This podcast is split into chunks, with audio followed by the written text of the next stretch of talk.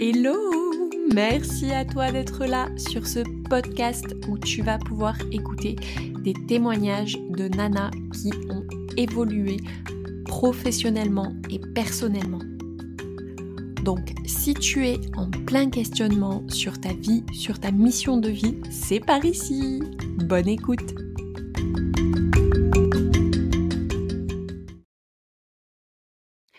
Alors bonjour à tous et bonjour Juliette. Aujourd'hui, pardon, sur ce podcast, ça commence bien. Je reçois Juliette qui va nous parler de son parcours professionnel et pourquoi elle est arrivée là. Et je pense que ça va intéresser beaucoup de femmes ce sujet. Bonjour Juliette. Alors dis-moi Juliette, euh, qui est Juliette? Peu de gens le savent vraiment. Allez, dis-nous-le en exclusivité rien que pour nous. Aujourd'hui, euh, Juliette, euh, je suis thérapeute holistique et j'accompagne les femmes à se reconnecter à leur corps, à apprendre à l'écouter et écouter ses besoins euh, en termes de vêtements, en termes de couleurs, de matière et de coupe pour construire une garde-robe que je dis que j'appelle intuitive. C'est-à-dire que c'est une garde-robe qui va répondre à nos besoins et corporels, donc celui mmh corps qu'on touche, qu'on voit, mais aussi aux besoins euh, du corps énergétique, du corps émotionnel et du corps spirituel. Donc là, on touche un peu à des choses un peu plus subtiles. Et notre vêtement euh, va être comme une seconde peau qui va euh, venir porter et supporter tout notre être. D'accord. C'est pour ça que tu dis holistique, parce que ça englobe euh, toute une partie euh, qui est assez... qu'on touche pas du doigt, en fait. Oui, complètement. Holistique, ça signifie qu'il prend en considération l'ensemble de l'être. D'accord. Qu'est-ce qui s'est passé dans ta vie pour que tu te tournes vers ça? Bon, la manière dont je pose la question, ça veut dire mais pourquoi tu fais ça? Non, non, mais quel a été l'élément déclencheur qui fait que aujourd'hui euh, tu accompagnes les femmes de cette façon? Euh, Alors, moi j'ai grandi dans une famille euh, relativement privilégiée, mais relativement dysfonctionnelle. Mmh Aujourd'hui, par exemple, euh, je ne fréquente plus mes parents parce que ça a été mon chemin pour me sauver moi. Euh, donc ça a été une enfance euh, un peu chaotique et bien mmh sûr une entrée dans l'âge adulte assez chaotique aussi. D'accord. Jeune adulte, je rasais les murs, je ne parlais pas. J'étais dans une forme de mutisme où euh, je ne disais jamais mes émotions, je ne disais jamais mon ressenti, je ne disais jamais mon opinion. D'ailleurs, je n'avais pas vraiment d'opinion euh, parce que je ne m'autorisais même pas à construire une opinion à l'intérieur de moi, euh, encore moins à partager ça. Et j'étais la plus transparente possible dans tout dans tout, dans tout dans ma vie. Par exemple, euh, j'avais tendance à m'habiller en meuble Ikea, euh, beige, blanc, grège, noir. D'accord, ouais, c'est ça, meuble Ikea. ok. Passe-muraille. Ouais. Je, lissais mes cheveux. Là, euh, ceux qui verront la mm. vidéo peuvent voir que j'ai les cheveux bouclés. Donc j'ai les cheveux bouclés depuis toujours. Mais il y a une, vingtaine d'années, euh, c'était pas à la mode la bouclette. Et tout le monde avait les cheveux lisses, donc évidemment je lissais mes cheveux parce que évidemment je ne voulais pas être remarquée. Euh, et c'était tout, tout dans ma vie quotidienne, absolument tout. donc j'allais au restaurant, je sais pas, au resto à volonté, les restos chinois, tu sais, où tu dois te lever pour aller au buffet et tout. ouais. Se lever, traverser la salle, me dire que les gens vont voir ce que je mets dans mon assiette et, et qui vont juger, mais qu'est-ce qu'elle bouffe celle-là? Ou qu'est-ce qu'ils vont penser? Qu'est-ce qu'ils vont Et c'était impossible, impossible pour moi.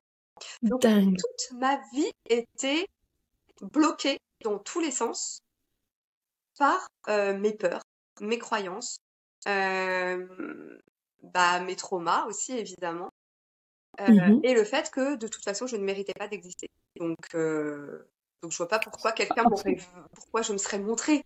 Je, je, savais même pas ce que je foutais là en fait. donc pourquoi ah, je me serais montrée? Et tout mon chemin de guérison est passé, entre autres, par le vêtement. Parce que depuis toute petite, j'adore les vêtements. Toute petite, j'ai appris à coudre pour faire des vêtements à mes Barbies. Euh, très longtemps, j'ai euh, bricolé des bouts de tissu en les peignant, en les coloriant pour fabriquer des imprimés, pour fabriquer des vêtements à mes Barbies. J'ai toujours aimé ça. À 11 ans, j'ai décidé qu'un jour je serais modéliste. Alors ça a été un chemin un peu sinueux parce que euh, mes parents estimaient qu'ils n'avaient pas à investir en moi et donc bah, j'avais qu'à aller faire un BEP, des études gratuites, voilà. Donc ça a été un chemin un petit peu sinueux. Je suis un peu passée par la porte, par la sortie de secours. J'ai un peu fortement, mais je suis devenue modéliste. Et j'ai accompli ce, ce, rêve de mes 11 ans d'être modéliste et de, de, concevoir des vêtements, de participer à la création de collections, etc. Et c'est un tout petit peu plus tard, quand j'ai été personnel styliste pour une marque de prêt-à-porter française, que j'ai réalisé que quand on met un vêtement sur une femme, on peut se dire oh, waouh, c'est comme si elle l'avait toujours porté, comme si c'était déjà à elle. On le met sur sa copine et on se dit putain, ça marche pas. C'est, ça le fait pas. Qu'est-ce qui fait que ça le fait pas? Moi, évidemment, quand ça marchait pas sur moi, je me disais c'est moi, c'est ma faute, c'est mon corps. Mon corps il est mal mmh. foutu, mon corps il va pas, euh, je pourrais jamais être à la mode parce que mon corps il est pas comme il faut, il est pas conforme, c'est moi le problème. Et là, de le voir sur les autres, alors que mes clientes elles étaient tellement jolies, elles étaient tellement, euh, il y avait tellement rien à dire sur elles, ça pouvait pas être elles le problème c'était forcément le vêtement. Donc de là, moi aussi, ça m'a aidé de cheminer sur le corps des autres, de voir sur le corps des autres, de tester sur le corps des autres. Ça m'a permis de me distancier de moi-même, d'avoir un autre regard sur moi-même et du coup de travailler aussi sur moi-même. Et de là, j'ai commencé à étudier plus profondément le vêtement. Là où moi, j'avais un regard très technique, sur le vêtement, pour construire un vêtement, euh, pour que les coûts soient modérés sur la conception du vêtement, pour répondre aux attentes des acheteurs, machin. J'avais un regard très technique. Et là, j'ai ouvert mon regard et j'ai commencé à observer comment le vêtement entre en alchimie avec le corps, par sa couleur, sa matière et sa dirais bien trois ans euh, d'études approfondies euh, du vêtement et d'exploration et de découverte de travaux euh, d'autres femmes avant moi, etc. Bien trois ans d'exploration que Lumière intérieure est née. Pourquoi Lumière intérieure? C'est drôle parce que une des premières prestations que j'ai faites pour une association, euh, la dame, après ma presta, m'a dit Oh là là, je te cache pas, Juliette, que j'avais un peu peur. Hein, parce que quand je t'ai contactée, que j'ai vu Lumière intérieure, je me suis dit Ça va être mystique. Euh, ça va être penché. Euh... Je vois bien le truc. Elle, te, elle se sont dit, elle va arriver avec un sarouel, elle va foutre un sarouel à tout le monde et puis elle va brûler des bâtons d'encens et, et bonne ambiance. Ouais, carrément. Donc, euh, et elle me dit, en fait, maintenant je comprends. La lumière intérieure, effectivement, c'est la lumière qui émane du corps. Donc, notre lumière est soit dorée, soit argentée. Et c'est ça qui va nous guider vers les couleurs qui vont nous faire rayonner, les couleurs qui vont supporter l'énergie de notre corps. Ok. Et aujourd'hui, euh, tu, as fait, tu as fait un parcours euh, professionnel. Euh, pour en arriver à tout ça. Est-ce que euh, dans ton parcours professionnel, est-ce que tu as eu des anomalies à traverser pour arriver là où tu en es aujourd'hui ou pas du tout? Des anomalies. ouais, ouais. Par exemple, une aventure, euh, quelque chose qui t'a fait cliquer de dire ben moi je vais faire ça et je vais avoir le courage de le faire Est-ce que tu t'es lancé parce que euh, parce que tu as toujours voulu le faire ou est-ce qu'il y a eu à un moment donné de ta carrière un événement qui a fait que tu t'es dit bon allez. Salarié, j'étais cadre dans un grand groupe euh, et euh, j'avais, euh, je cachais pas mes ambitions au, sein de mes mmh. équipes et je, voilà, j'avais le projet de continuer mon évolution au sein du groupe. J'étais très, mince, le terme me revient plus. Vocal? Non, corporate. J'étais hyper corporate. J'étais à fond. D'accord. ma, mon entreprise, c'était ma famille. Enfin voilà, j'étais à fond. Euh, ce qui m'a fait basculer, c'est une situation euh, de harcèlement euh, au travail, un mhm. burn-out. Et là, je me suis dit, ok, je peux pas quand qui fonctionne pas, il faut que je trouve ce que c'est. Et la deuxième bascule, ça a été une expérience juste avant le Covid, où on est parti en, en trek dans le désert avec mon mari. Et pendant ce trek, j'ai perdu euh, le bébé que j'attendais. Euh, donc j'étais à trois mois de grossesse et euh, en méditation, parce que j'ai commencé la méditation quelques années avant, et en méditation j'ai compris que ce petit être ne s'incarnerait pas, qu'il ne naîtrait pas. Et ça a été, oui, une expérience. Alors là, pour le coup, on peut dire mystique et perché. Ouais, mais qui a le mérite d'être là, donc oui, complètement. Pas de jugement, on accueille les choses avec beaucoup de bienveillance parce qu'on a toutes des expériences mythiques et perchées, on les juge comme ça, mais ces expériences-là nous font avancer pour du concret. Donc complètement. Faut ouais. Faut accueillir parce que effectivement moi ça m'a ça a créé un shift en moi en fait. Euh, j'ai compris, euh, j'ai compris énormément de choses euh, à travers cette expérience-là.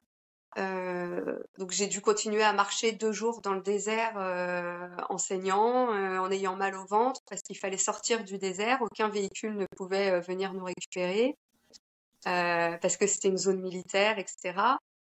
Euh, et ensuite, euh, bah, il y avait encore six heures de voiture euh, sur des routes pas possibles pour rejoindre Marrakech, une clinique. Donc ça a été tout un parcours.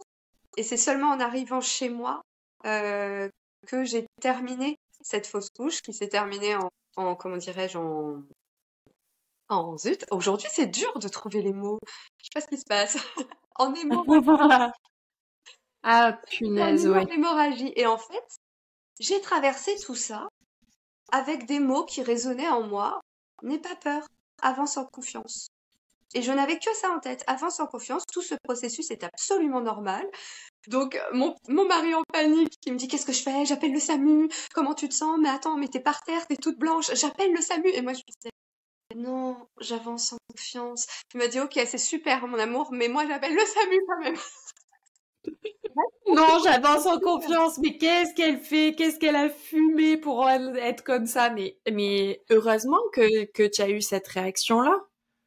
C'est, c'est... Moi, c'était un processus, c'était normal, c'était un nettoyage. Euh, j'avais des phrases qui me venaient comme ça de euh, L'utérus est le siège de l'amour et de la création, il n'est pas le siège de la douleur. Ton utérus doit être nettoyé. Euh, c'est un grand reset euh, à l'intérieur de moi. Enfin voilà, c'était tout un truc. Euh, j'étais baignée là-dedans et j'avais absolument pas conscience que ça pouvait être entre guillemets dangereux ou voilà. D'accord. Oui, parce que bon, quand même, c'est un peu dangereux. Voilà, c'est-à-dire qu'une hémorragie, bon, il y a un moment où si tu perds trop de sang, ça devient compliqué à gérer. Oui, bah oui. Effectivement. Et du coup, quand je suis arrivée à l'hôpital, là, euh, j'ai juste eu le temps de dire mon groupe sanguin et paf, je suis partie. Et je suis revenue, je ne sais pas comment, et tout le monde était euh, en train de courir partout en criant J'ai la seringue d'adré pour son cœur, qui visiblement était en train de foirer. Euh, J'ai les poches de sang, on peut faire la transfu, machin. Tout le monde était à 200 à l'heure. Et moi, j'étais là, à l'intérieur, je me disais Mais mais cool les gens en fait. Euh, non, tout va bien. J'expérimente un truc incroyable. oh punaise.